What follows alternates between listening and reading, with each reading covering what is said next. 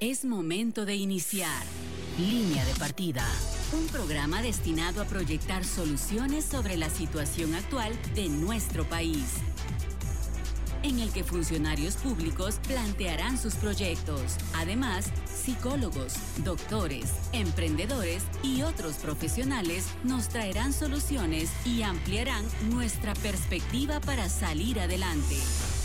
Línea de Partida por el 1073. Volviendo a las raíces. TGW, la voz de Guatemala. Buenos días, eh, amigos oyentes de TGW, la voz de Guatemala. Eh, este martes lluvioso, eh, fresco, aquí en el valle de la ciudad de Guatemala. A ver, algunos oyentes me han preguntado cómo es que los protocolos con los que trabajamos en las radios y usamos la mascarilla cuando estamos en plena transmisión, en los micrófonos, ¿qué se hace para evitar cualquier contagio? ¿Cuáles son las medidas de, que, usamos para desinfectar los estudios para aclarar esta, esta duda que tienen nuestros oyentes? Bien, gracias eh, Conrado, gracias a todos eh, los oyentes de línea de partida, bienvenidos a un programa más. Eh, respondiendo a tu pregunta, efectivamente, como institución estamos cumpliendo con el llamado presidencial a tomar todas las medidas de precaución para evitar la propagación del coronavirus COVID-19. Acá en la radio pues tenemos ciertos protocolos instituidos por las autoridades en cuanto a podernos cuidar, digamos, de del contagio. Eh, como tú lo mencionabas, los eh, micrófonos son eh, periódicamente desinfectados por el personal a cargo. tenemos, le tenemos cubierto la esponja y este, pues se le da una limpieza con aerosol, alcohol en aerosol cada determinado tiempo. También es obligatorio el uso de las mascarillas y este, la desinfección total al entrar a la, a la institución. Repito todo esto atendiendo a las disposiciones presidenciales en cuanto a la atención que ponemos como prioridad la seguridad del, del personal de la radio. Eh, queremos contarles que hoy nuestro invitado es el señor comisario general Edwin eh, Mayen Belis, director general de la Policía Nacional Civil, una institución que ha jugado un papel de primer orden en el manejo de la de esta crisis que, sanitaria que vive Guatemala. Efectivamente, Conrado, le damos la bienvenida al director. Hay que recordar que eh, la Policía Nacional Civil, al igual que los cuerpos de socorro, pues son los héroes anónimos de esta de este trabajo que se realiza el gobierno en general en cuanto a la protección de la, de la población en general. Y obviamente esto ha hecho que estas instituciones que tú enumerabas, enumerabas pues estén pagando un precio de mucho sacrificio y mucho dolor. Eh, de hecho, queremos informarle a nuestros oyentes que el comisario general Mayen Vélez está en cuarentena. Él tuvo contacto con un alto oficial de la PNC en plenas labores de contrarrestar eh, acciones delincuenciales y también de apoyo comunitario en esta crisis. Él está en cuarentena y esta entrevista nos la está concediendo desde la intimidad de su casa. Buenos días, comisario Mayén. Deseamos que se recupere pronto. Un gusto saludarles a todos los amigos y a todo el equipo de TGW. Es un honor y estamos totalmente a la orden en lo que podamos apoyar.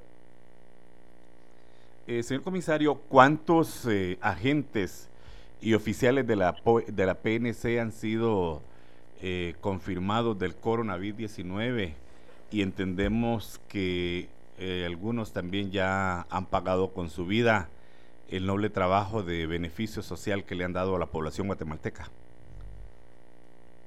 Sí, como es de su conocimiento e incluso está estipulado en el, en el decreto gubernativo referido al estado de calamidad, la información central sobre, sobre el tema de los contagiados, pues es eh, una información que únicamente la puede dar el señor presidente de la República y el ministro de Salud.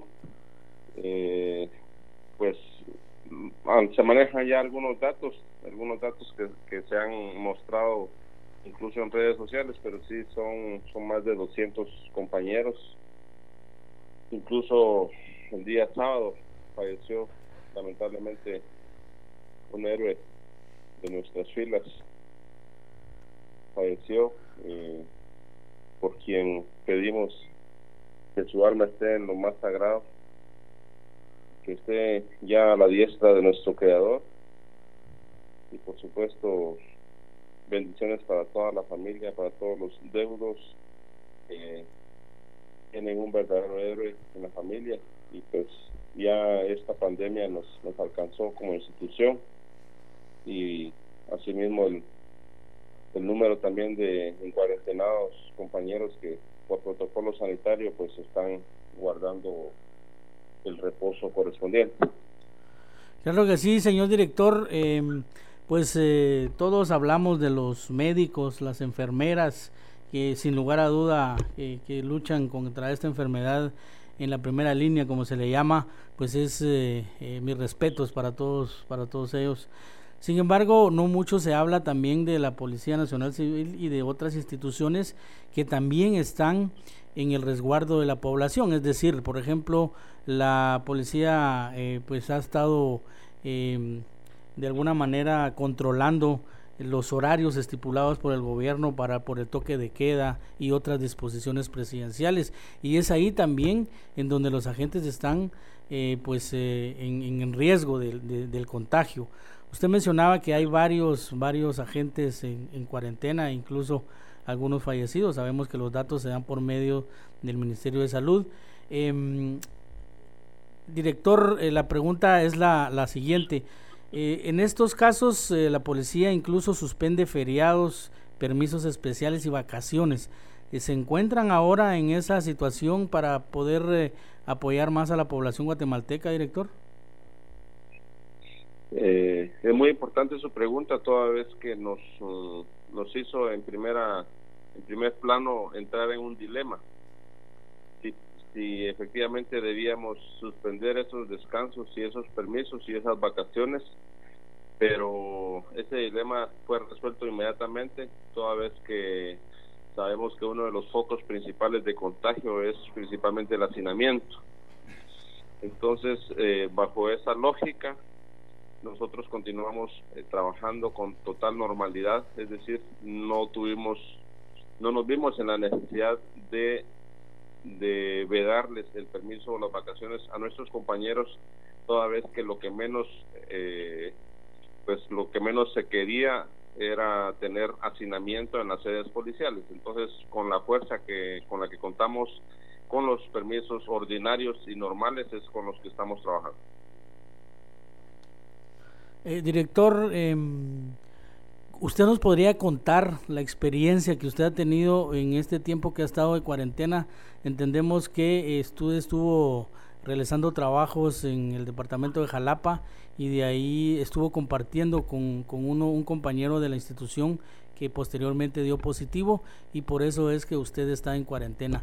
Cuéntenos cómo es su experiencia de estar en cuarentena y sabiendo de que usted es un hombre que le gusta estar en la batalla y en la primera línea de la institución, cómo es ahora eh, trabajar desde, desde casa o desde el lugar en donde esté realizando la cuarentena. Les quiero confesar que es una cuarentena a medias, porque eh, definitivamente, como usted lo dice, no soy no soy un hombre que, que pueda estar encerrado en, en una oficina o en la casa He estado yendo a firmar documentos a la dirección, por supuesto, con todos los protocolos eh, sanitarios, eh, con mascarilla, con guantes, guardando distancia, pues, eh, desinfectando absolutamente todo lo que lo que está a mi paso. el fin de semana anduve en, en Nahualá, en Ixtahuacán, en Utatlán, viendo todo el esquema y todo el dispositivo que se tiene en el área por el, por el estado de sitio que se mantiene en, en, los tres municipios.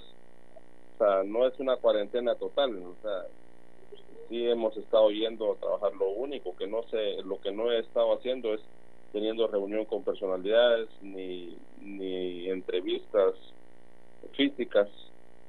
Eso, eso es lo que lo que no se ha hecho. De lo demás estamos totalmente trabajando como que como que no estuviéramos en cuarentena. Eh, usted mencionaba que el fin de semana estuvo en, en, Nahualá.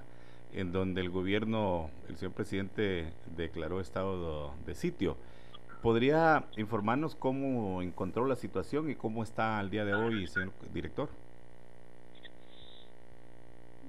Es importante mencionar que la Policía Nacional Civil en su función de tiene que eh, realizar diversas funciones.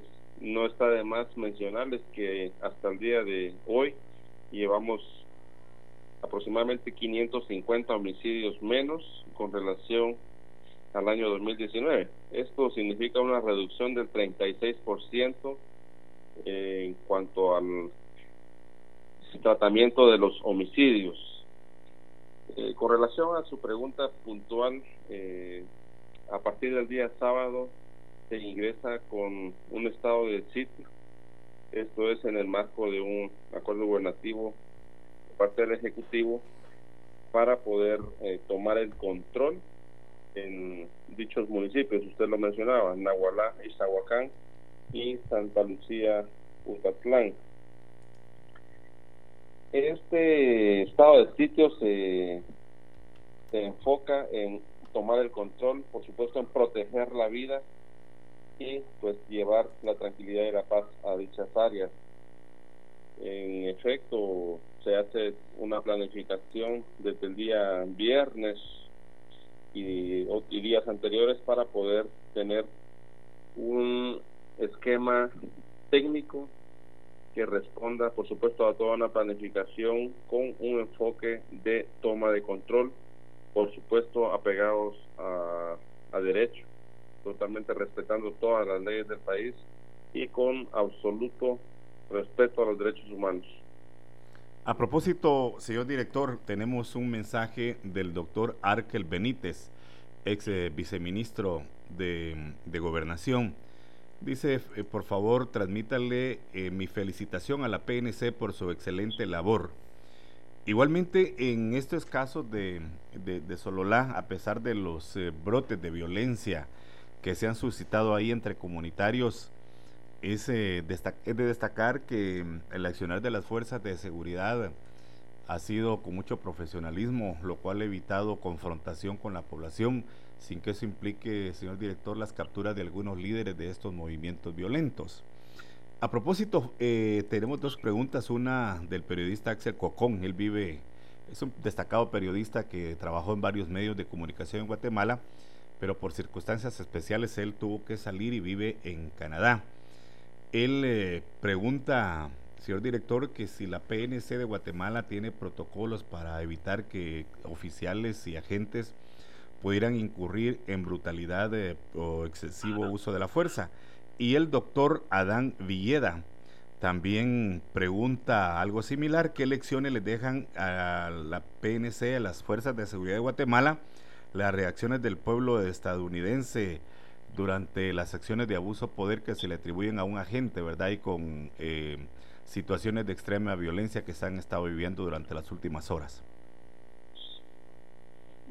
Pues muy importante las, las, las preguntas. Eh, en primer lugar, agradecerle al licenciado Arkel Benítez, quien fue viceministro de Prevención de la Violencia eh, del Ministerio de Gobernación, quien hizo un un loable trabajo, muy muy destacado trabajo eh, en su paso por la cartera de gobernación. Muchas gracias. Le mando un abrazo al licenciado Benítez. Con relación a la pregunta del, periodista que radica en Canadá y para el, y, la próxima pregunta que creo que podemos responder las dos de una vez.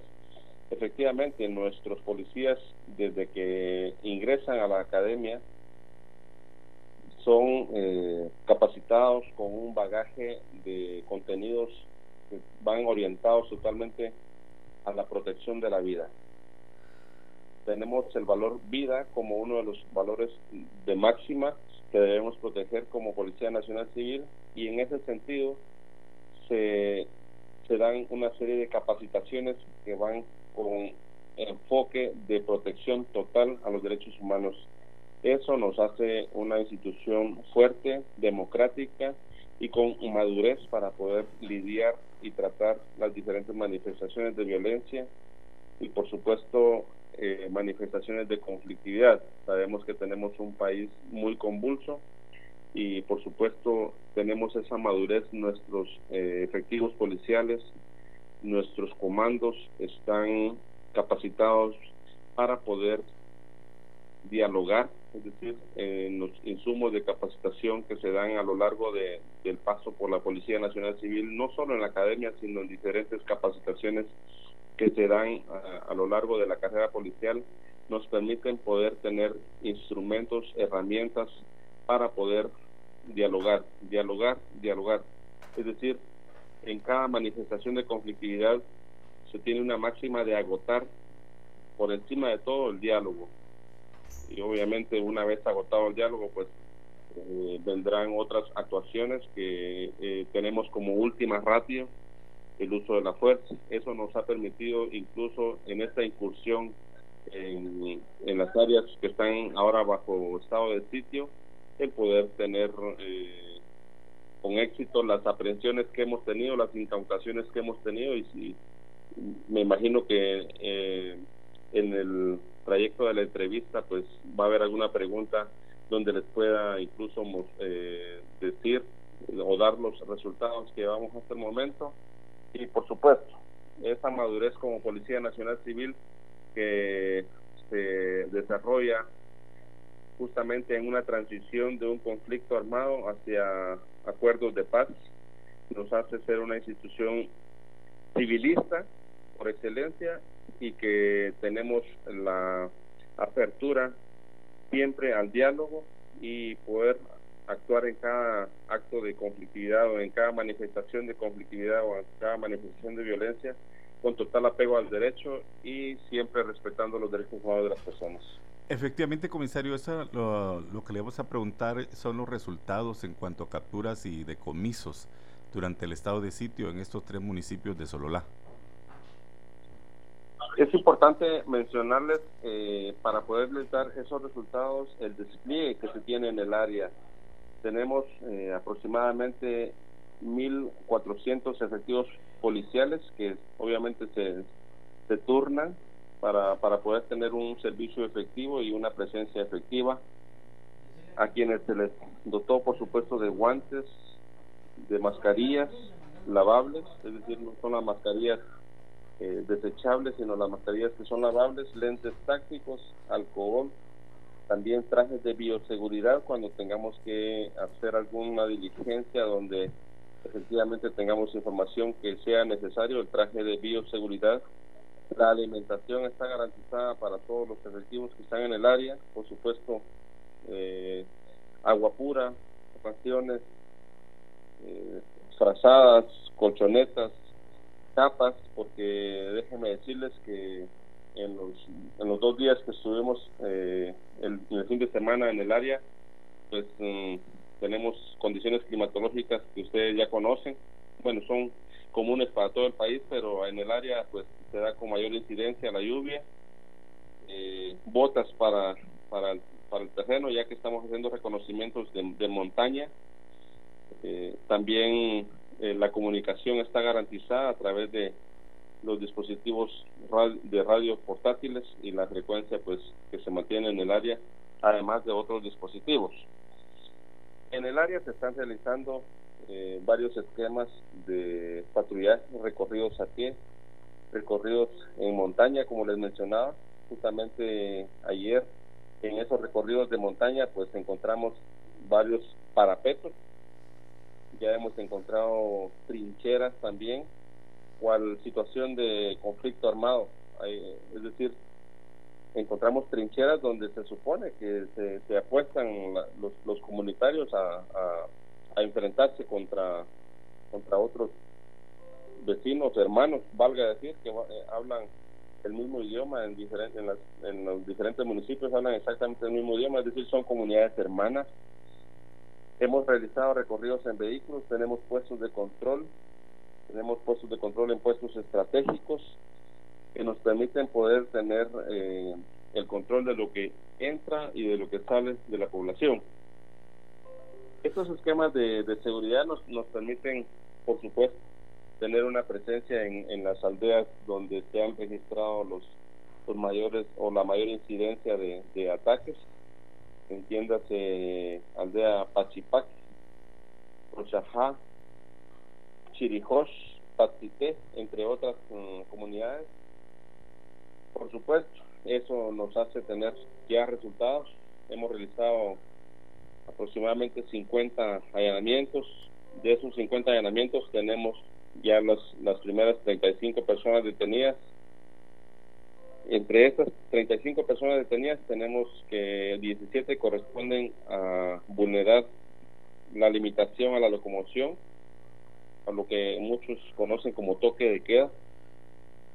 Tenemos seis personas detenidas por violencia contra la mujer. Eso es un dato muy importante y aquí quiero hacer una pausa para poder referirme a que hemos visto que hay una incidencia interesante o de pronto mayor en cuanto a las detenciones por violencia contra la mujer, es decir, órdenes de captura por violencia contra la mujer.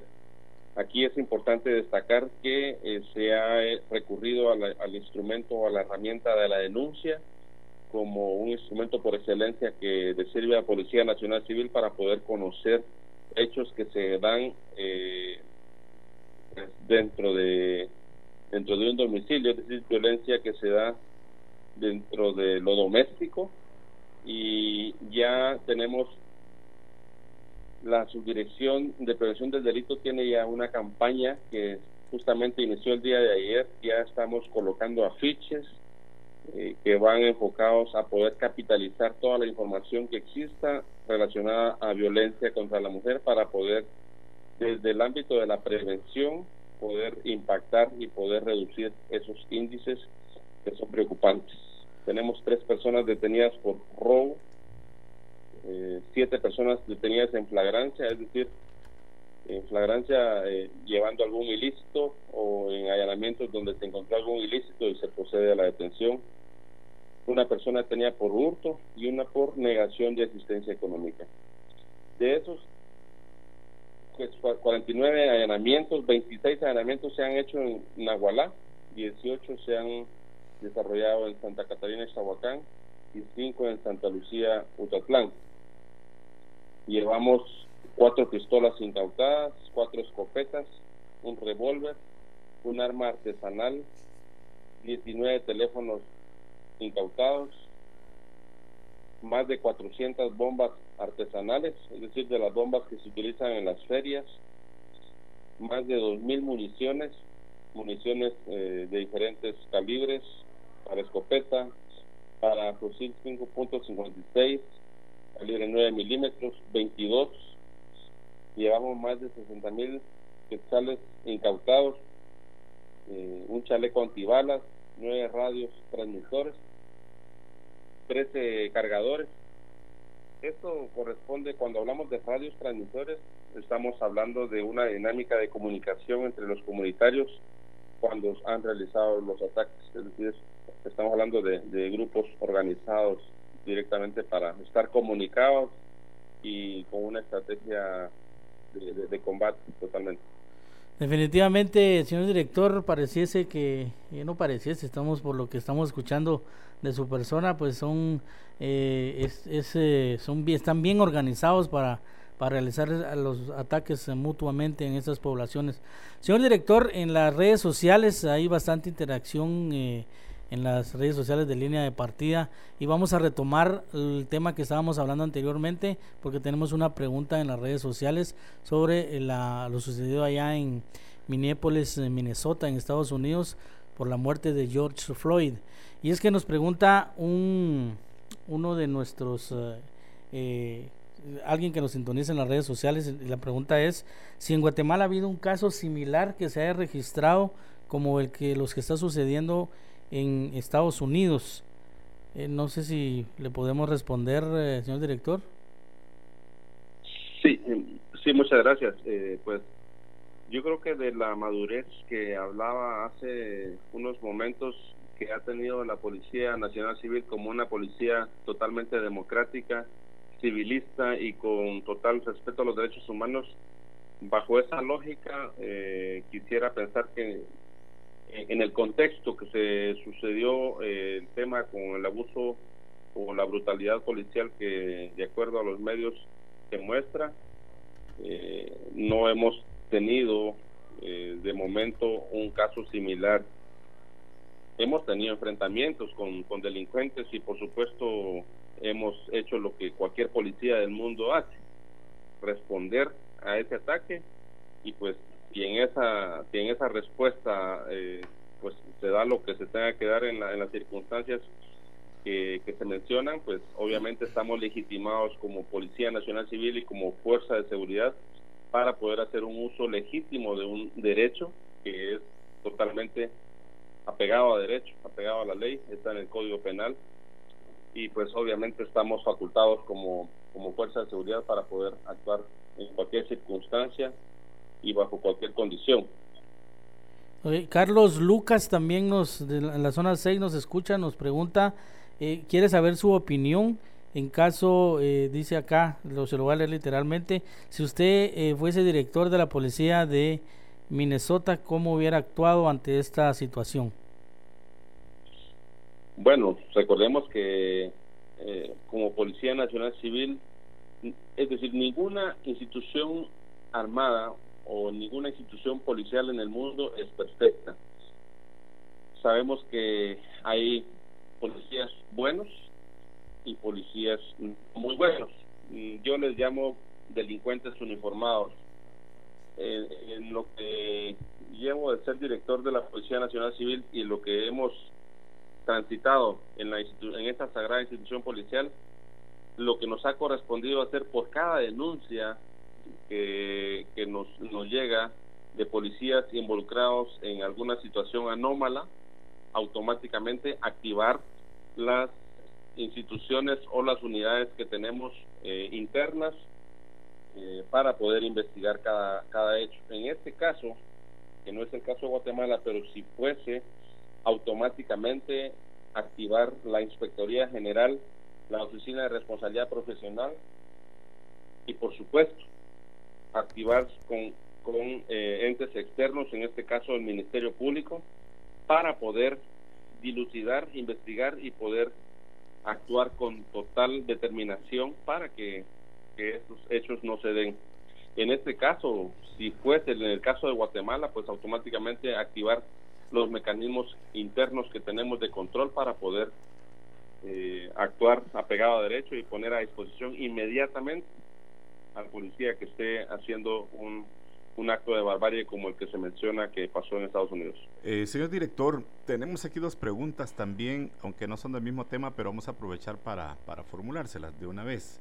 Don Eduardo Ruballo Salazar pregunta eh, que por qué hay tanta, eh, siguen eh, habiendo patrullas en mal estado eh, afuera de las instalaciones de, de, las diferentes comisarías o subestaciones, que si no se han arreglado, cuál es la circunstancia por las cuales no, no, no han sido arregladas.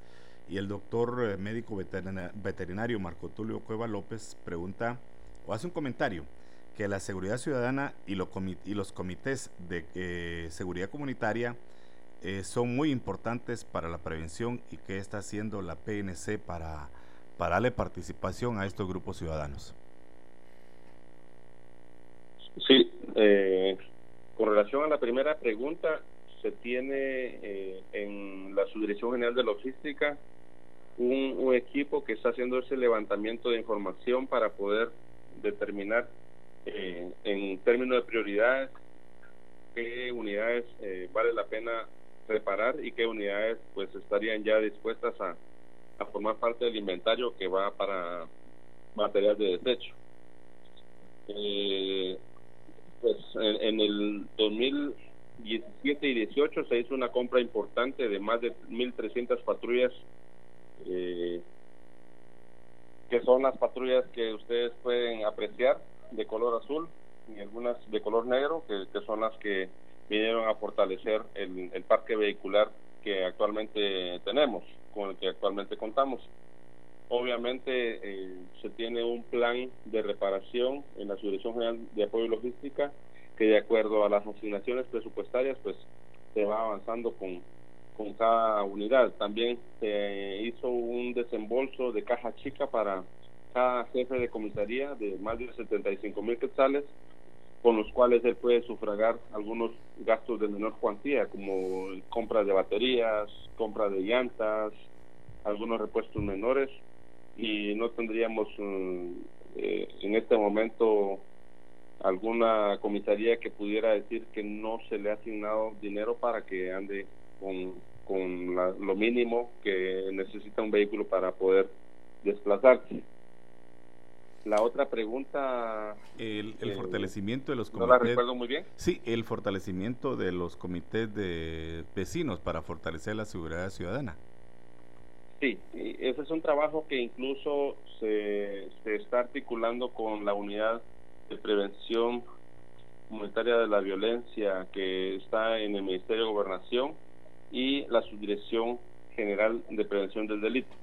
Recordemos que en algún momento se, se hizo una aplicación de pronto desviada o retorcida de lo que en esencia eran las comisiones de prevención. Y en este caso eh, tenemos lo más lo más presente pues son algunos grupos de patrulleros encapuchados que sabemos que de algún modo se han salido de control y ya no ya no están realizando alguna función de naturaleza preventiva para las comunidades sino se han convertido en verdaderos grupos criminales.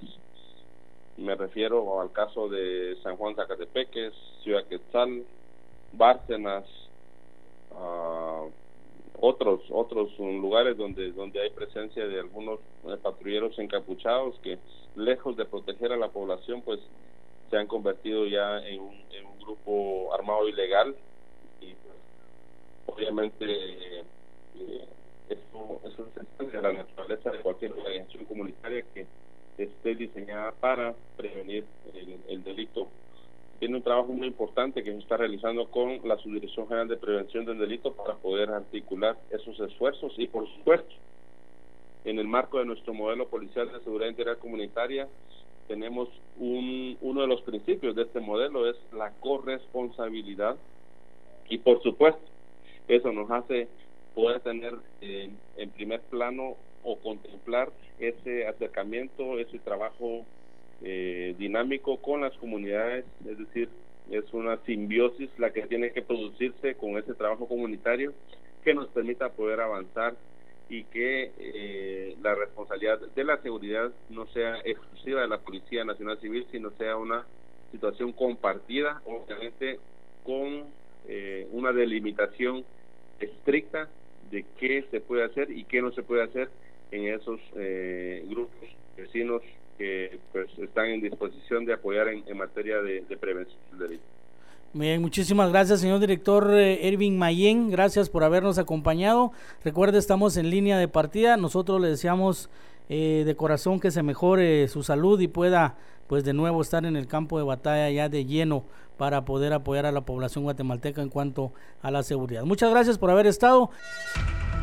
Aquí finaliza Línea de Partida, en el que se plantearon soluciones sobre la situación actual de nuestro país, en voz de profesionales que ampliaron nuestra perspectiva para salir adelante. Línea de Partida, por el 1073 de TGW, volviendo a las raíces.